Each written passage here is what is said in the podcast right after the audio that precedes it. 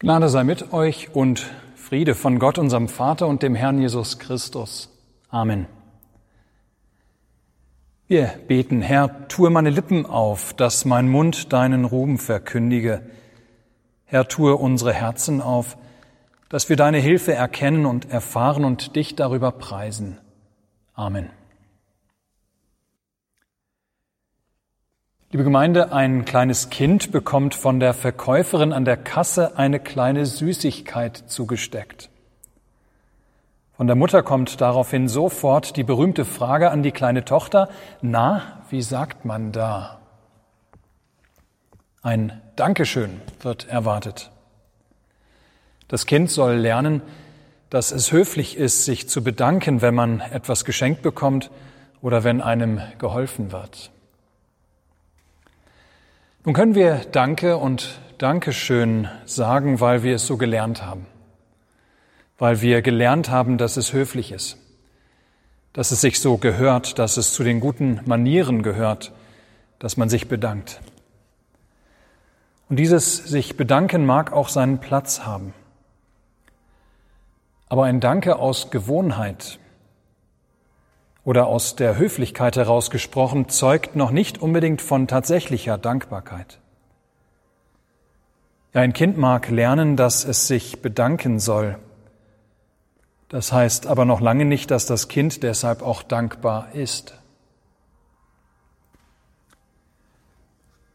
Wirkliche Dankbarkeit, ihr Lieben, erwächst an der Stelle, wo wir erkennen, wo wir erkennen, dass wir eine materielle oder immaterielle Zuwendung erhalten haben, dass uns etwas geschenkt wurde, was wir selbst nicht gemacht haben. Ja, Dankbarkeit, wirkliche Dankbarkeit erwächst an der Stelle, wo wir erkennen, dass wir etwas empfangen haben, was wir selbst nicht gemacht haben. Und so ist es kein Zufall, dass das Wort danken eng verwandt ist mit dem Wort Denken. Ja, Dankbarkeit entsteht, wo man etwas in Gedanken hält, sich an eine Sache erinnert, an etwas denkt, was man Gutes bekommen hat, was einem Gutes getan wurde. Das jedoch ist niemals selbstverständlich. Vielmehr empfangen wir vielleicht vieles. Wir haben vielleicht in der Vergangenheit vieles empfangen, aber wir erkennen es nicht unbedingt, denken nicht darüber nach, reflektieren es nicht, es ist für uns nichts Besonderes und verspüren so auch keine Dankbarkeit. Dabei ist Dankbarkeit eine christliche Tugend, eine erstrebenswerte Eigenschaft, etwas Gutes und Positives. Sie erzeugt auch Freude. Sie richtet unseren Blick auf den gütigen und gnädigen Gott, von dem wir alles haben. Auf der anderen Seite steht die Undankbarkeit, das Blindsein gegenüber den guten Gaben und Geschenken, die wir empfangen. Und die Undankbarkeit endet letztlich in Frust, Unzufriedenheit und Verbitterung. Danken kommt von Denken von dem sich bewusst machen dessen, was man empfangen hat. Hört ein Wort Gottes aus dem fünften Mosebuch im achten Kapitel. Gott spricht durch Mose zu seinem Volk, das kurz vor dem Einzug in das gelobte Land steht. Gedenke des ganzen Weges, den dich der Herr dein Gott geleitet hat, diese 40 Jahre in der Wüste, auf dass er dich demütigte und versuchte, damit kund würde, was in deinem Herzen wäre, ob du seine Gebote halten würdest oder nicht. Er demütigte dich und ließ dich hungern und speiste dich mit Manna, das du und deine Väter nie gekannt hatten, auf das er dir kund täte, dass der Mensch nicht lebt vom Brot allein, sondern von allem, was aus dem Mund des Herrn geht. Ihr Lieben, das Volk Israel steht nach 40 Jahren der Wanderung durch, der, durch die Wüste kurz vor dem Einzug in das gelobte Land. Es waren 40 harte Jahre gewesen. Jahre der Entbehrungen in der Wüste, Jahre von karger Ernährung, von Bedrohung durch Krankheiten und Feinde. Als Strafe für den Unglauben der Kinder Israels war es überhaupt so eine lange Zeit gewesen. Aber alle Entbehrungen, die ihr durchmachen musstet in der Wüste, so lässt Mose es dem Volk wissen, ihr alle Entbehrungen waren dazu da, damit ihr erkennen solltet, dass der Mensch nicht vom Brot allein lebt, dass ihr erkennen solltet, dass ich, der Herr, euer Gott, euch das Leben gegeben und euch den ganzen Weg über begleitet und geleitet habe, dass ihr euer Leben allein von mir habt, ihr es euch nicht selbst gebt, es auch nicht selbst erhaltet, dass ihr erkennen sollt, dass ich auch weiterhin mit euch gehen will, euch auch jetzt, wo ihr endlich das Land einnehmt, nicht verlassen werde. Nur, wenn es euch gut geht im verheißenen Land, in dem Land von Milch und Honig, dann tut ihr gut daran, es nur nicht wieder zu vergessen. Ja, gedenkt daran, was Gott euch Gutes getan hat, wie er immer da war für euch. Vergesst es nur nicht. Wir könnten die Worte des Mose ergänzen. Vergesst es nicht, freut euch vielmehr daran. Vergesst es nicht, seid dankbar dafür. Martin Luther schreibt in seiner Erklärung zur vierten Bitte des Vaterunsers von den Dingen, die unser tägliches Leben ausmachen. Also unser Essen und Trinken, unser Einkommen und Auskommen, unsere Gesundheit, unsere Familie und Freunde, unsere Arbeit, das Wetter, die Politik und Wirtschaft und vieles andere mehr. Er schreibt, Gott gibt täglich Brot, also all diese Dinge, die unser tägliches Leben ausmachen, auch wohl ohne unsere Bitte allen bösen Menschen, sprich auch allen bösen, allen ungläubigen Menschen. Aber wir bitten in diesem Gebet, dass er es uns erkennen lasse und mit Danksagung empfangen unser täglich Brot. Ja, darum geht es, dass wir erkennen, woher wir alles haben, woraus Dankbarkeit erwächst. Dass wir, anders als die Welt, die Gott und seine Gaben nicht kennt bzw. nicht erkennt, dass wir mit Danksagung unser täglich Brot genießen, unser Haus, unsere Familie, unsere Gesundheit, die Technik und moderne Medizin, die Musik, das Wetter. Dass wir also in Dankbarkeit und Freude all das Gute, was unser Leben ausmacht, aus der Hand Gottes entgegennehmen. Ja, Im Gegensatz zur Welt erkennen Christen das Gute, das wir von Gott empfangen, freuen wir uns über das, was er uns Gutes tut und schenkt. Danken wir dafür. Das ist auch Sinn und Zweck unseres heutigen Gottesdienstes, weshalb wir vom vorgegebenen Thema einmal abweichen dass wir uns darin üben, auch in schwierigen und frustrierenden Zeiten die mancherlei guten Gaben Gottes zu erkennen, dass wir sie nicht übersehen, sondern uns an ihnen freuen und Gott dafür danken. Es passiert so schnell, dass wir uns vereinnahmen lassen von Negativschlagzeilen, dass wir uns unsere Stimmung trüben lassen durch Problematisieren, durch Infragestellen und so weiter dass wir darüber das Gute und Schöne übersehen, an das Gute nicht denken und so kaum Dankbarkeit verspüren. Ich weiß, man soll den Tag nicht vor dem Abend loben. Wir wissen nicht, wie die Corona-Pandemie für uns oder was diese Pandemie noch für uns bringen wird. Ich lebe inzwischen auch schon lange genug in Deutschland, dass ich sowieso sehr vorsichtig mit Optimismus umgehe. Es könnte ja doch noch vieles schiefgehen. Und doch wollen wir heute einmal innehalten, denken und danken.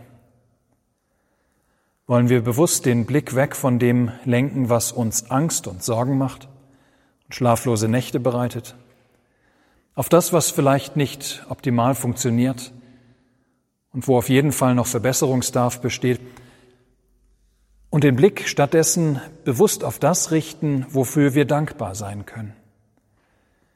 Wir könnten so vieles aufzählen und so den Blick richten auch auf den, der hinter all den guten Gaben steht. Danken können wir zum Beispiel, dass es uns in Deutschland in der Corona-Zeit unter Umständen noch so gut gehen darf. Dass Gott uns und unser Land bisher bewahrt hat vor einer größeren Katastrophe. Ja, gerade im Vergleich zu anderen Ländern und Weltregionen können wir erkennen, wie unendlich gut wir es bisher hatten. Wir haben besonnene und verantwortungsbewusste Politiker und alle, alles gegenteilige Jammern ist auf sehr hohem Niveau. Wir haben ein richtig gutes Gesundheitssystem. Im Allgemeinen verantwortungsvolle Bürger. Danken können wir für unsere Familien, die verschont geblieben sind und vielleicht gestärkt in dieser Zeit. Danken können wir für Freundschaften, für den materiellen Reichtum, den wir alle genießen. Danken können wir für den Regen der vergangenen Tage, den wir so sehr nötig hatten. Ich könnte noch vieles aufzählen, doch das will ich lieber euch überlassen. Dafür wurden Zettel verteilt, damit jeder für sich persönlich die Dinge aufschreiben kann, wofür er dankbar sein kann. Dafür ist der eine Zettel.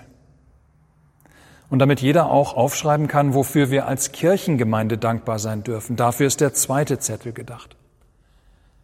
Gerade auch in der Corona-Zeit, die unser Gemeindeleben so ziemlich auf den Kopf gestellt hat, es ist längst nicht nur alles Untergang und Finsternis. So manche Chancen tun sich in Krisenzeiten auf, für die man durchaus dankbar sein kann.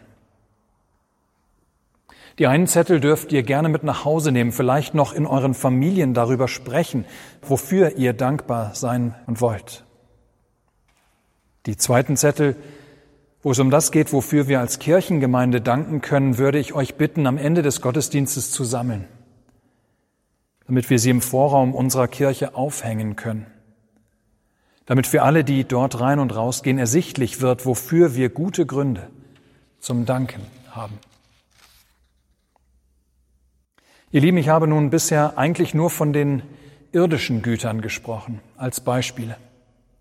Dass Gott es ist, der unser Leben schenkt und erhält und alles, was dazugehört.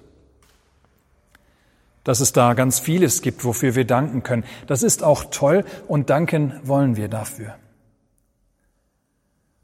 Aber durch Jesus Christus hat der dreieinige Gott uns noch so viel mehr geschenkt. Unendlich wertvolleres. Die geistlichen Güter. Die Vergebung unserer Sünden, die er teuer für uns erworben hat, bezahlt mit Jesu Leben. Damit wir den Zugang zum göttlichen, zum unbeeinträchtigten und ewigen Leben haben. Etwas, was wir frei und umsonst von Gott empfangen. Wer es nur möchte, der soll es haben. Keiner ist von der Gnade ausgeschlossen. Egal wie durcheinander das eigene Leben und wie dunkel das eigene Herz, da ist kein Mensch, dessen Sünde nicht von der Vergebung Christi zugedeckt wird. Ja, wie wunderbar. Was für ein überaus großes Geschenk. Ich muss Gott nicht mehr fürchten. Ich muss Krankheit und Tod nicht mehr fürchten.